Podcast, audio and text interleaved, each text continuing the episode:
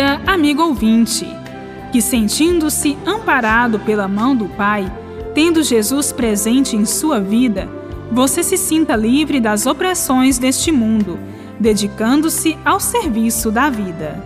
Hoje, na liturgia, continuando a leitura do Evangelho de João, o capítulo décimo, nos versículos 22 a 30, nos narra que, por ocasião da festa judaica da dedicação em Jerusalém, Jesus andava pelos pátios do templo.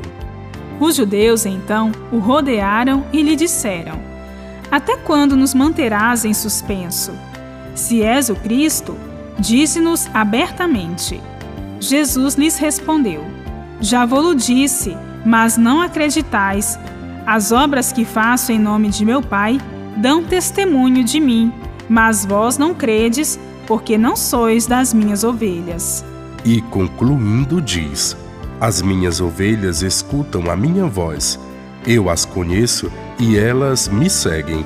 Eu lhes dou a vida eterna e elas jamais perecerão, e ninguém as arrebatará de minha mão. Meu Pai, que me deu tudo, é maior que todos, e ninguém pode arrebatar da mão do Pai. Eu e o Pai somos um. Os judeus, então, outra vez, apanharam pedras para apedrejá-lo.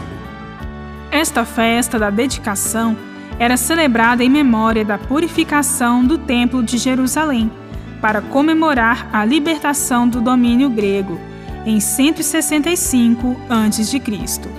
Contraditoriamente, durante a festa, os chefes judeus ameaçam, por apedrejamento, matar Jesus, o próprio Deus presente entre eles. Não há menção de que Jesus, presente entre a multidão de peregrinos nas vizinhanças do templo, participasse dos rituais da festa. Enquanto os judeus festejam a purificação do templo, Jesus se dedica às obras do Pai empenhado em promover a libertação das pessoas e comunicar-lhes a vida eterna pelo amor. Jesus mantém uma relação de diálogo e amor com todos, não necessitando de intermediários, nem sacrifícios, nem templos, no estilo do rígido sistema religioso de seu tempo. A obra de Jesus é feita em unidade com o Pai. Esta obra é o dom do amor e da vida.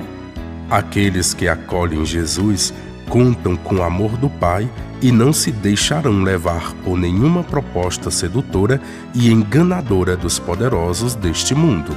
Sob a inspiração da campanha da fraternidade deste ano, empenhemo-nos no resgate da dignidade humana, em qualquer situação em que ela é desrespeitada e ofendida restaurando a vida plena para todos. Bíblia Deus com a gente. Produção de Paulinas Rádio. Texto de Irmã Solange Silva. Apresentação: Irmã Bárbara Santana. E Frei Carlos Souza.